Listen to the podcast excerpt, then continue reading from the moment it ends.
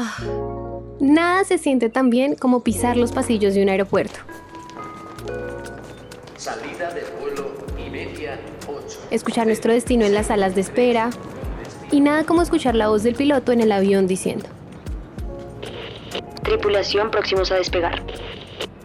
La cuestión es que esa emoción que nos deja cualquier viaje tiene un precio. Y por supuesto, el objetivo es que ese precio sea el más barato posible. Entonces, en este episodio les vamos a enseñar cómo buscar vuelos baratos y qué trucos existen para lograrlo.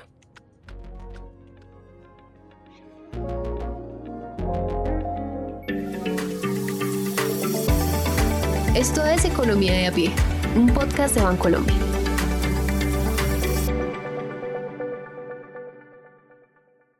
Para poder volar barato, tienes que comprar el tiquete mínimo con tres meses de anticipación. Entonces, si tú planeas tu viaje con un horizonte de tiempo mayor a tres meses, es mucho más fácil y mucho más económico. La persona que acabamos de escuchar es Ricardo Sandoval, analista de petróleo y gas en Bancolombia.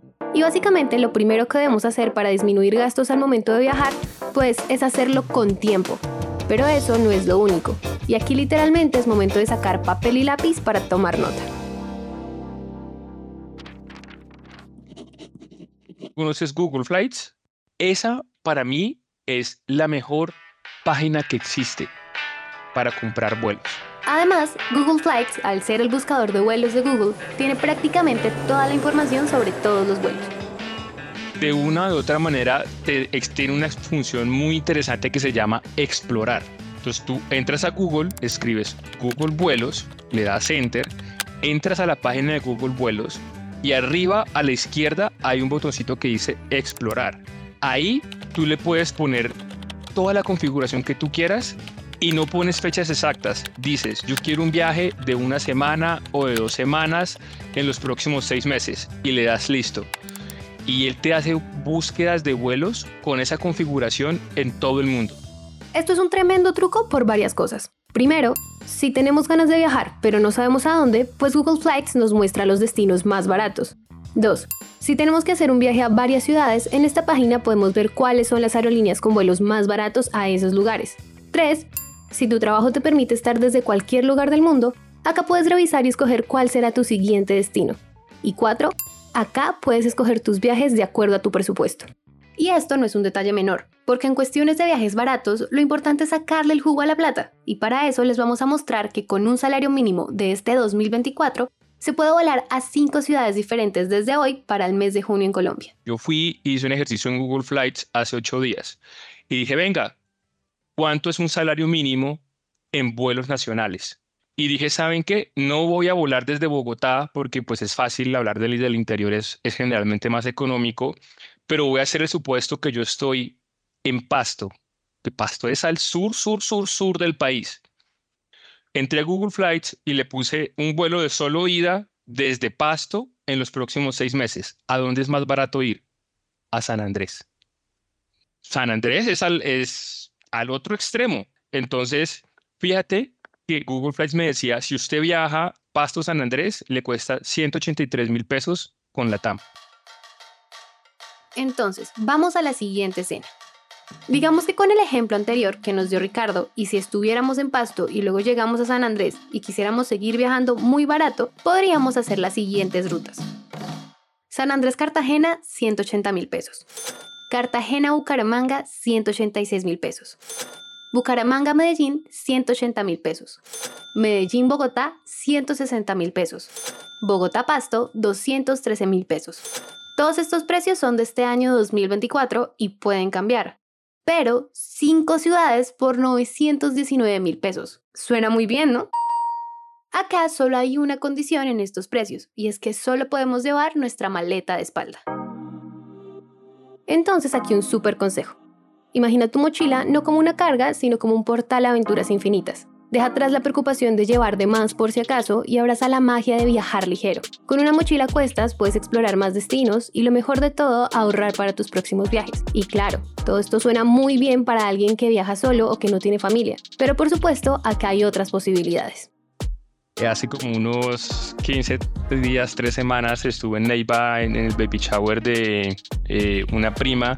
Yo voy a ser padrino de la niña y entonces nos pusimos a hablar de esto Y yo siempre que cuento esta historia y les muestro y les enseño, porque a mis, a mis familiares cercanos, a mis amigos les muestro y les digo es así, se hace así, ya me dicen, uy, no, pero es que con niños, y yo le dije, es la misma vaina, es, es viajar sencillo, es viajar ligero, pero es viajar y es conocer. Al final, viajar en asientos separados con tu pareja, amigos o familia o con una maleta de espalda no solo es económico, sino que también mejora la libertad de movernos como queramos y el no complicarnos tanto en nuestros viajes, porque al tiempo nos permite centrarnos en lo que realmente importa, las experiencias inolvidables. Sin embargo, en ocasiones se presentan excepciones a estos métodos de viaje. En su mayoría, las aerolíneas en Colombia brindan a los pasajeros la libertad de elegir la opción que mejor se adapte a sus preferencias tiene que tener conciencia de las restricciones que existen, ¿ya? Por ejemplo, mi abuela tiene restricciones de movilidad y ya a su edad también es bueno que alguien se vaya con ella. Pues tú agregas el servicio de que tu abuela se vaya al lado de tu hermana o de tu mamá o de tu papá, lo que sea. Entonces, lo chévere del modelo de negocio de las aerolíneas ahora en Colombia es que todos los servicios se pueden agregar o pueden ser seccionados. Hay muchas personas que no les gusta eso, ¿ya?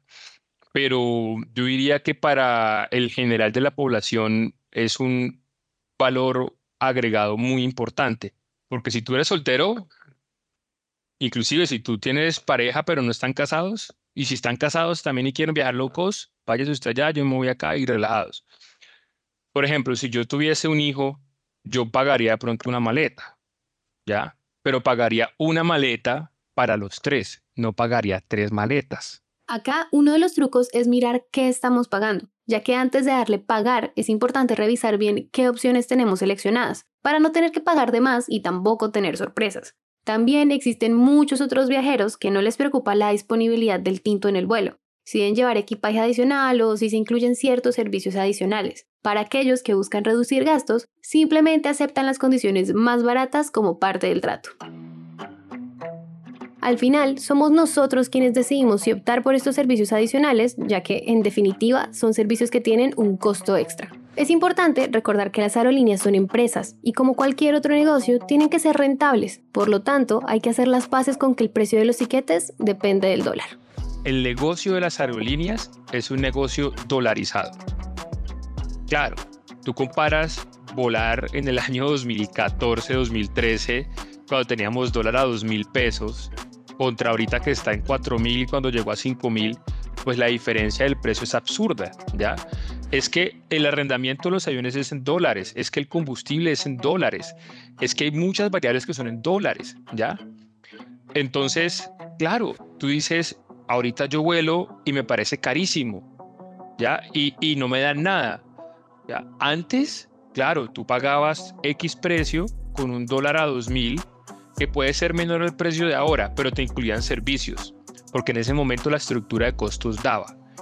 Pero ahorita, con esa tasa de cambio tan arriba, eh, de una otra manera, eso sube los precios de todos los bienes que están dolarizados. Entonces, eso también tiene un choque muy importante en los costos de las aerolíneas y hoy no es tan caro, digamos, volar entre comillas, porque te dan la opción de agregar esos servicios adicionales. ¿ya? Si, si, el servicio fuera el mismo que hace 5 años, hace 10 años, perdón, eh, pues sería mucho más costoso. Pero igualmente, cuando nos encontremos frente a la pantalla y veamos los precios de los tiquetes por las nubes, recordemos que detrás hay muchas variables en juego. Sin embargo, hay formas de volar barato. Por eso aquí les dejamos nuestro último tip. Personalmente, yo prefiero ir directamente a la página de la aerolínea y comprar el vuelo siempre en la página de la aerolínea.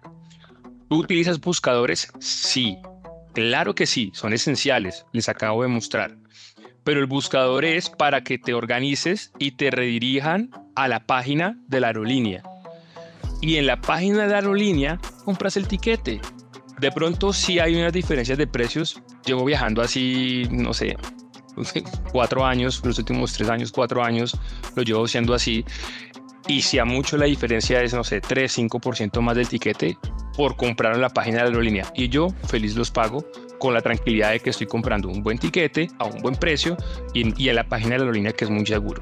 Porque obviamente este miedo lo hemos sentido todos, que salgamos estafados pagando nuestros tiquetes por internet.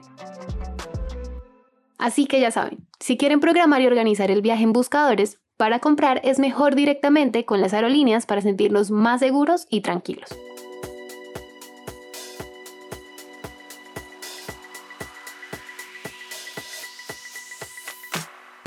Entonces, queridos viajeros, para ahorrar y no gastar de más viajando, tengan en cuenta lo siguiente. Primero, planear con tiempo es comprar tiquetes más baratos y hacerlo nos permitirá ahorrar más. Segundo, Google Flights puede ser una página de ayuda tremenda para hacer un itinerario amigable con nuestro bolsillo. Tercero, cambiar es el mejor que sobre a que falte por el viajar ligero y sin tanta cosa. Uf, esto nos permite ahorrar una platica extra.